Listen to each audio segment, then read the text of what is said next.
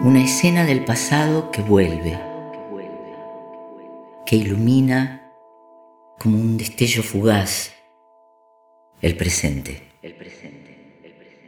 Flashback, relatos y memorias otras.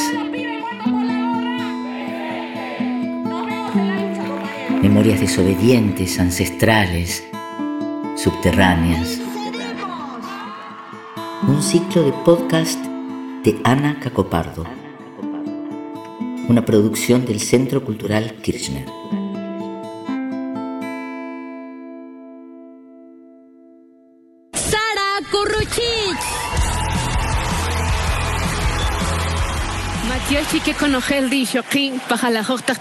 Llegar aquí hoy representa caminar con mis hermanas en contra de un sistema racista y patriarcal que nos violenta, nos oprime y asesina. Este es un fragmento del discurso de la cantautora guatemalteca Sara Curruchich al recibir recientemente el premio MTV.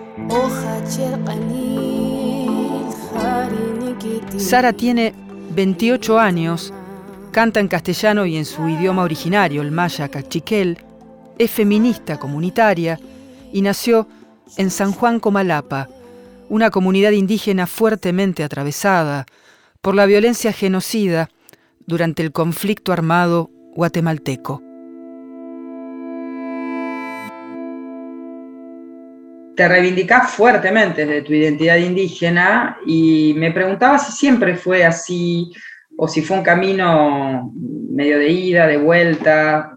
Yo estuve viviendo hasta los 15 años en mi pueblo. Allí pues la mayoría de la población es indígena. Entonces yo nunca me sentí eh, vulnerada por utilizar mi, mi, indumentaria ahí. Creo que el, el problema más grande fue cuando cuando yo viajé a la capital para poder estudiar, porque es un contexto en el que yo no estaba y es un contexto en donde la mayoría de las personas no, es, no son indígenas. Esto, eh, yo ya tenía como una noción de que me podía encontrar con muchas personas que podían tener eh, pues miradas, eh, discursos o palabras que pudiesen, eh, que, quisieran, que quisieran vulnerarme como, mujer indígena, porque lo, había escuchado de mis hermanas y yo pensaba, Ana, eh, yo nunca voy a dejar que alguien me haga sentir mal porque soy indígena. Y hasta había preparado posibles respuestas si en algún momento me pudiese llegar a topar con una persona así. Pero nunca te esperas o sea, vas en, tu camino, la gente te mira mal, eh, nunca te esperas que de repente alguien te pueda decir como no te me, no te me acerques porque como si tú le, pudies, le pudieses transmitir algo como una enfermedad o algo así, pero es porque eres indígena, ¿no? Y eso fue lo que, lo que yo empecé a vivir constantemente y hubo un tiempo que fue, yo estudié cuatro, durante cuatro años en la capital y el tercer año sí fue, fue muy agresivo, muy, muy agresivo. Y además que yo también estaba haciendo prácticas, porque ya comenzábamos con las prácticas y en las escuelas, cuando yo llegaba y llegaba con mi traje, era como la, incluso las niñas y los niños me miraban como, ¿qué está haciendo y aquí, no sé, no sé qué era lo que pasaba por sus, mentes, pero por ejemplo, también me encontraba con muchas veces con, mis estudiantes que eran, se trabajaba como con de niñez de 5 a 8 años y era como, ay, es que yo tengo una muchacha que, que usa tu misma ropa, ¿no? Porque desde chiquitos escuchan que el las personas indígenas, la función única es el servilismo hacia ellas, hacia ellas y hacia ellos, ¿no? Y eso es algo que, que, también te lastima porque escuchas a niñas así, o ¿por qué viene vestida así? Entonces, y además, o sea, de encontrarte con las otras personas, la exclusión que te hacen, el que no te involucren en los grupos de, de, trabajo porque, pues, porque eres indígena o, porque no, o que no te quieran invitar a salir porque eres indígena y estás utilizando tu ropa.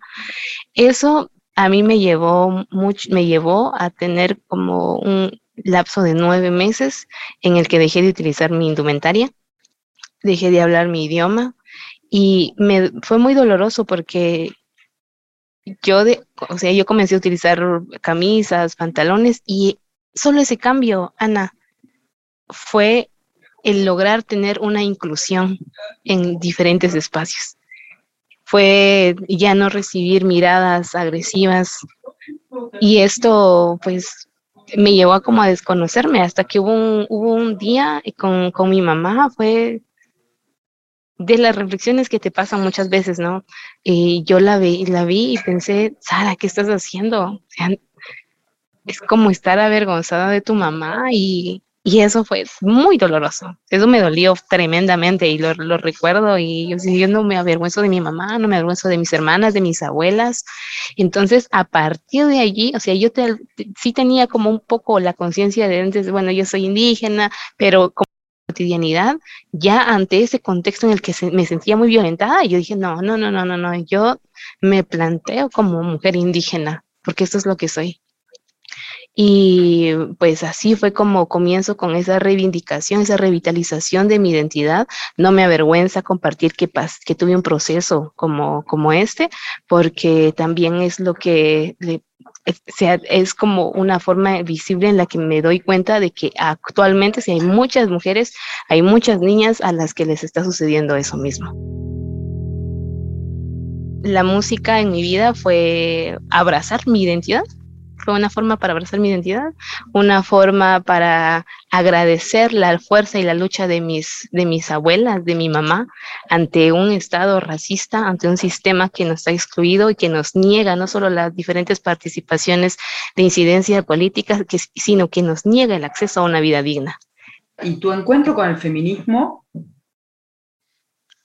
Yo siempre, y quisiera compartírtelo, Ana, porque yo siento que yo soy una mujer cachiquel que he aprendido también de la lucha de, y de las organizaciones de muchas otras mujeres en los territorios.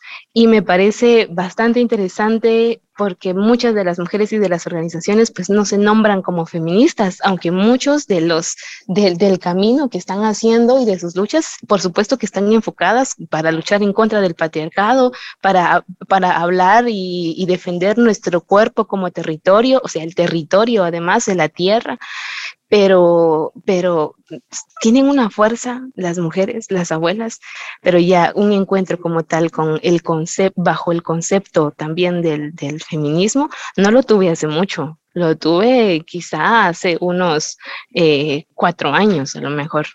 Entonces también empezar a aprender de los movimientos, del movimiento feminista, del movimiento, de, los, de las diferentes aristas también que está teniendo el movimiento en, en América Latina, en Guatemala. Y recientemente, bueno, no hace, hace como un año, conocí del feminismo comunitario que también ha sido trabajado y que está siendo trabajado por mujeres de diferentes territorios de acá de, Guatemala y que por supuesto tienen eh, la sea una de sus, de sus banderas, digamos, es la lucha contra el machismo, contra el patriarcado, pero claramente la lucha por la defensa del territorio. Eso sí es vital.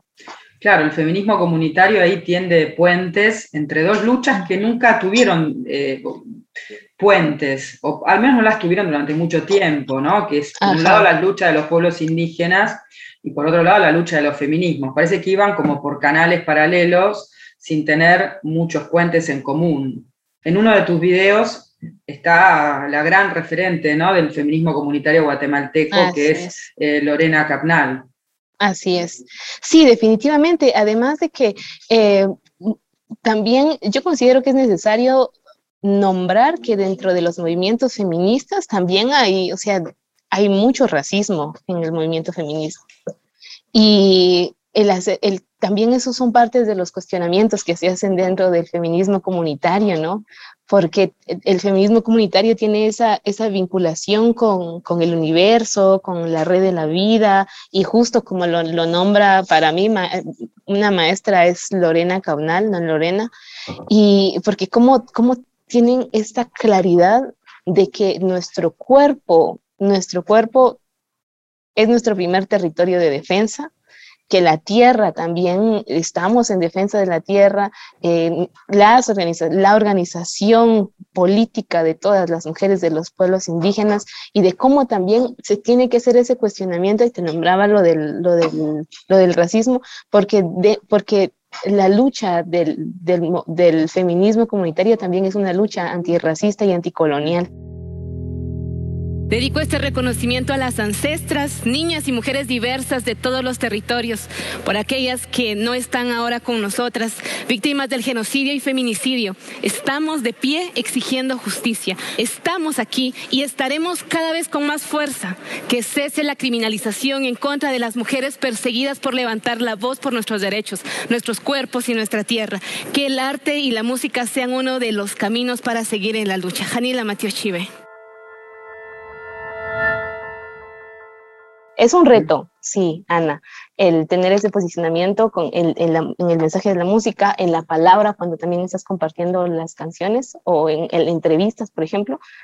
Pero yo lo, yo lo tengo claro. Esto es, yo creo que también la música es eh, una misión de vida y si yo puedo aportar, ese es el sueño, ¿no? El aportar también a través de ella a los diferentes espacios para, no solo para nuestra sanación individual, porque es importante, sino que también para una sanación colectiva y un empoderamiento colectivo. Hablas de sanación, ¿no? Que, bueno, que es un concepto tan propio de la cosmogonía maya, ¿no? Y pienso en, en esa imagen que vos contás en alguna entrevista, eh, de tus padres yendo a, cantarle a las personas enfermas, ¿no? Cuando eras niña en ah. San Juan Comalapa, probablemente también tus primeros contactos con, la música. Y esta idea, ¿no? De la música como sanación. Sí, cuando yo era niña sabía que estaba pasando algo allí, pero no podía nombrarlo porque no sabía ni cómo se nombraba. Ahora sé que la música que lo que estaba haciendo era acompañar, y acompañar es sí un proceso de sanación, porque el, el cambio de energía que tenía la persona enferma era impresionante, impresionante. Y ahora lo nombro como tal, la música es una fuente de sanación, es un canal para poder sanar. Y justamente en mi proceso de revitalización, de reafirmación como mujer indígena, la música fue fundamental para que yo pudiese tener esa, este, esta sanación y sentirme y pensarme y llorar con la música, eh, lavar muchos de estos dolores, pero también a partir de ello tomar mucha fuerza y decir, bueno, este es, esto es lo que yo soy esto y así es como me voy a plantear en los diferentes lugares. El Tribunal Primero A de Mayor Riesgo condenó por primera vez por genocidio a un expresidente y dictador latinoamericano al proferir una sentencia de 80 años en contra de José Efraín Ríos Montt. Se produjeron muertes violentas de seres humanos, violaciones sexuales y arrasamiento de las aldeas, lo que obligó al grupo Maya Ixchil a desplazarse para salvar sus vidas. El tribunal emitió su sentencia 13 años después de haberse denunciado la muerte de miles de indígenas maya y chiles durante el gobierno de facto entre 1982 y 1983 se criminalizó por ser Ixchil y el solo hecho de pertenecer a ese grupo indígena llegó a ser un delito mortal.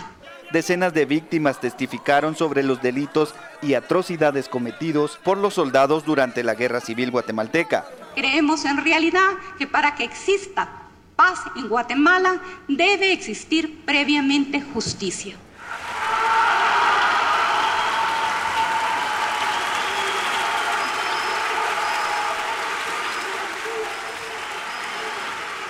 Fíjate, Ana, que cuando fue el juicio por genocidio, yo, o sea, es que una, una de las cosas muy graves que suceden en nuestros países es la negación de conocer nuestra historia como pueblos porque hay un esfuerzo muy grande de, los gobiernos, de los ministerios de educación, por ejemplo, en anular o invisibilizar desde las escuelas lo que ha sucedido. Y eso fue lo que yo viví. Yo sabía, o sea, que, eran, que son como secretos a voces, porque la gente tiene miedo de hablarlo y actualmente todavía. Y Comalapa ha sido un pueblo que ha sido muy golpeado durante la guerra. Y, y a pesar de eso, Sara, no, vos no creciste con la memoria el genocidio, eso no se nombraba. Eh, exactamente es lo que te quería compartir. Yo lo escuchaba de, mis, de, mi, de, mi mamá, como, pero, o sea, nunca nombrado como genocidio, porque pues, en nuestra cotidianidad lo que se decía es que vinieron, mataron a todos en la aldea o los soldados. O sea, yo veo a mi mamá actualmente y mira a, alguien del ejército o a mi tía. Pues, todavía hay muchas cosas por sanar mucho. Y los dolores que han pasado tu mamá, tu, tu, tía, o sea, son dolores que también se van eh, heredando, digamos. Entonces también por eso es que es tan necesaria la sanación colectiva y la sanación también la podemos tener, con, la tenemos con justicia. ese es uno de los elementos para poder tenerla. Y por eso comencé yo a escribir también eh, sobre temas de memoria histórica, sobre tema de desapariciones forzadas. ¿Qué dice la letra, algún fragmento, ¿no? De la letra de Hijas e Hijos de la Tierra. Eh, por ejemplo, eh, hay una parte, bueno, es el coro en Cachiquel que dice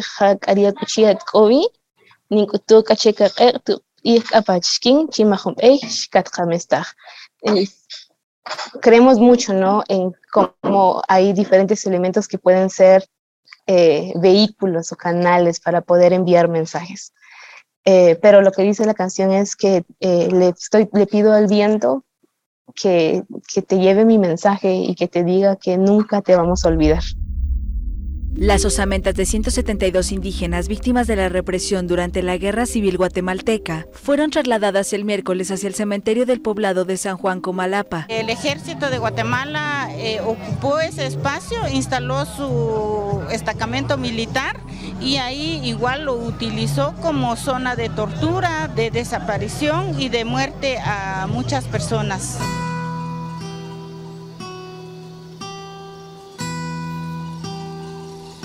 En junio de 2018, durante la ceremonia comunitaria que recibió los cuerpos, Sara cantó Hijas e Hijos de la Tierra en homenaje a los 300.000 indígenas asesinados durante el conflicto armado.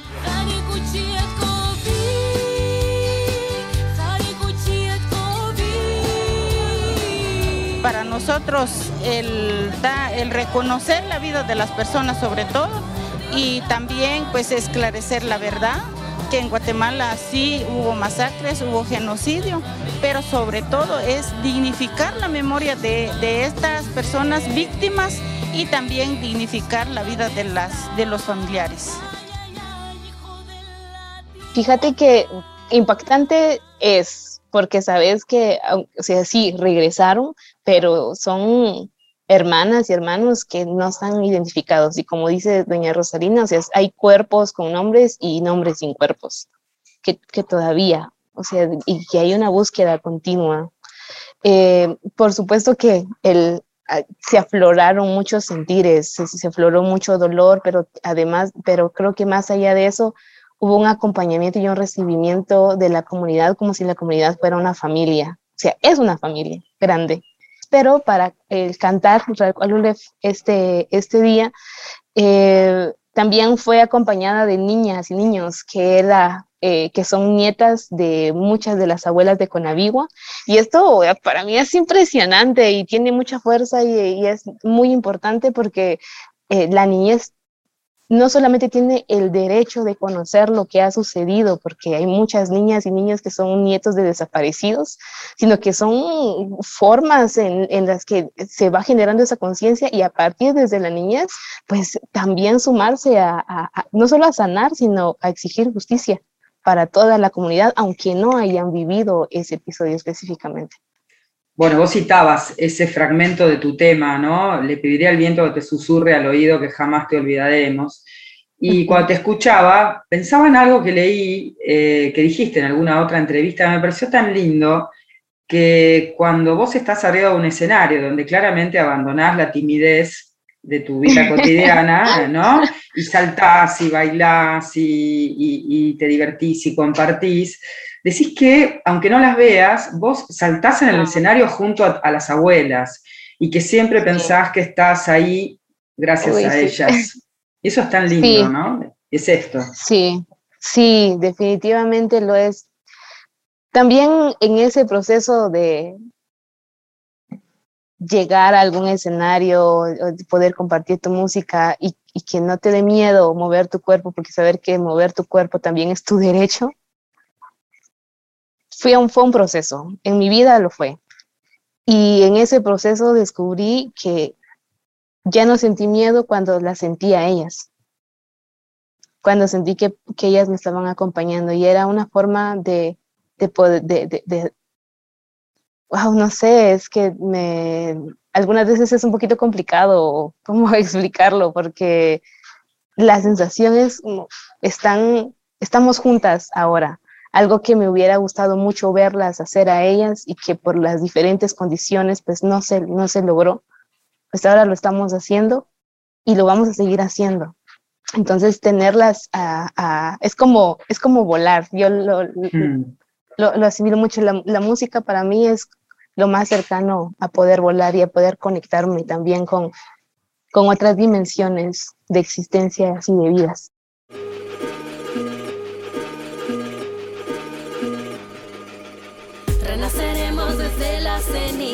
Somos el fuego que quema la historia, crecemos alto como la milpa y nuestros hilos tejen la memoria. Sara comparte con la cantante y rapera Rebecca Lane su activismo por la memoria y la justicia.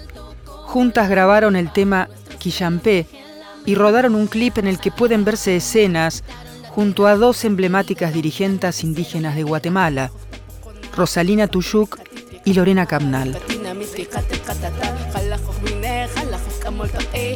Rebeca me invitó a cantar acá porque es una canción que aborda mucho el tema de la memoria histórica y Comalapa pues es un lugar, como te compartía, donde también ha habido eh, un proceso histórico pues bastante doloroso, ¿no? Unas vivencias, ha habido aldeas arrasadas, ha habido violaciones sexuales también hacia las mujeres, eh, a, los, a muchos de los hombres el ejército los obligaba a pertenecer a las patrullas de autodefensa civil, si no, pues los desaparecían o los mataban. Y eh, hay una parte que, que yo, yo, pensaba, yo lo quiero hacer en Cachiquel, la parte en la que ella me invita en Cachiquel, porque pues quiero hablar desde mi sentir, desde mi comunidad. Entonces hay una parte que dice, eh, Ojrubechishin, Ojrubechkotzich, Ojrubech riachik, Ojrubech ripach untzich, kishampetikatunú, Junankapish, dice, eh, somos somos el reflejo de, del maíz, eh, somos el reflejo de la poesía, somos frutos de la tierra y estamos acá juntas, juntos. Vengan, unamos nuestras voces. Y este es un llamado. De hecho, Kishampe es, es, es vengan, es un llamado. Vengan, es porque es un llamado a que la gente pueda conocer la memoria de ahí es que surge Kishampe. Además que el, me parece impactante y súper poderoso también el, el, coro que dice, renaceremos desde las cenizas, somos el fuego que quema la historia. Renaceremos desde las cenizas, somos el fuego que quema la historia. Crecemos alto como la milpa y nuestros hilos tejen la memoria. Porque también tenemos esta, eh, tenemos la concepción de que nuestras vidas son como lienzos, son como... Eh, que cada una, que cada vida es como un hilo. Un hilito del tejido. Ajá, exactamente. Y que, y que nuestro lienzo, el lienzo de nuestra vida, se hace también de muchos otros hilos. Porque hay pasados que no pasan y porque en la memoria también hay futuro. Flashback, un podcast de Ana Cacopardo.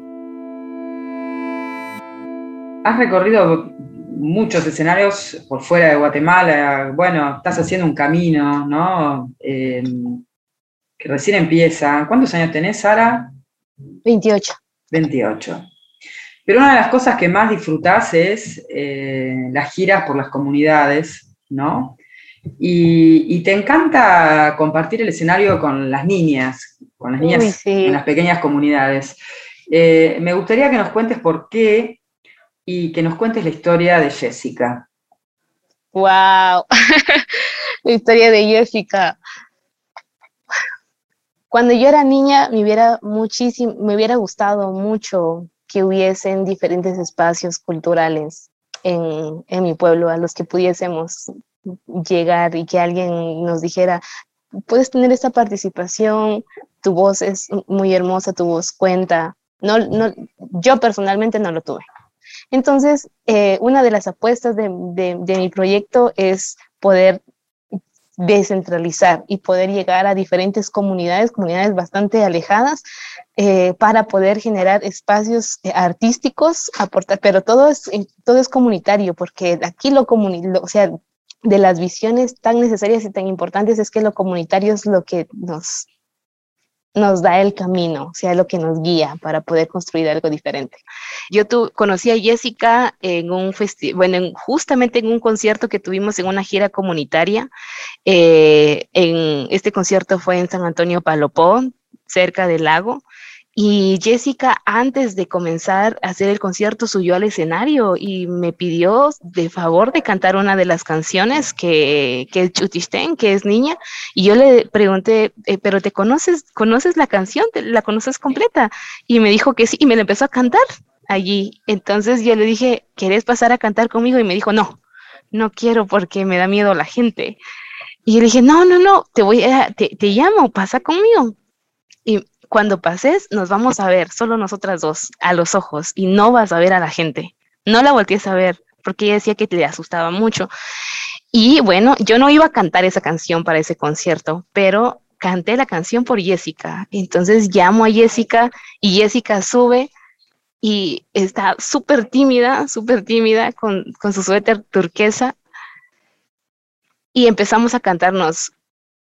Fue como la primera estrofa de la canción, primeras dos estrofas de la canción previo al coro que nos vimos, estábamos, fue, fue como tener una conexión tan grande con su espíritu y con su, con su corazón y sentía una fuerza. Y hubo un momento en el que Jessica se, se volteó, agarró su micrófono, se volteó a ver al público, a mover las manos, a cantar y yo no podía creer lo que estaba pasando. Yo tenía muchas ganas de llorar y recuerdo que pues no quería ponerme a llorar ahí porque y levanto la cabeza para para como tratar de tranquilizarme y Jessica les estaba cantando a las personas. Jessica es una maestra para mí. Lo es. Y, y así como Jessica, muchas otras niñas también tienen el derecho, tenemos el derecho de tener estos espacios, de expresarnos, de tomar la palabra, de poder compartirla. Esa es la historia con Jessica, maravillosa y poderosa Jessica. Además, ¿cómo no emocionarte? Porque yo creo que en el espejo de, Jessica eh, eh, era el espejo de la niña que fuiste. Me hubiera, me hubiera, yo creo que si pudiese hablarle o tenerla enfrente a, ella, a, a, mi niña, digamos, me gustaría mucho decirle que, pues que estoy con ella. Eso me gustaría mucho decirle. Y que en algún momento puede llegar una, esa oportunidad también de poder. Y que es mi derecho. Y que es nuestro derecho. Eso me encantaría.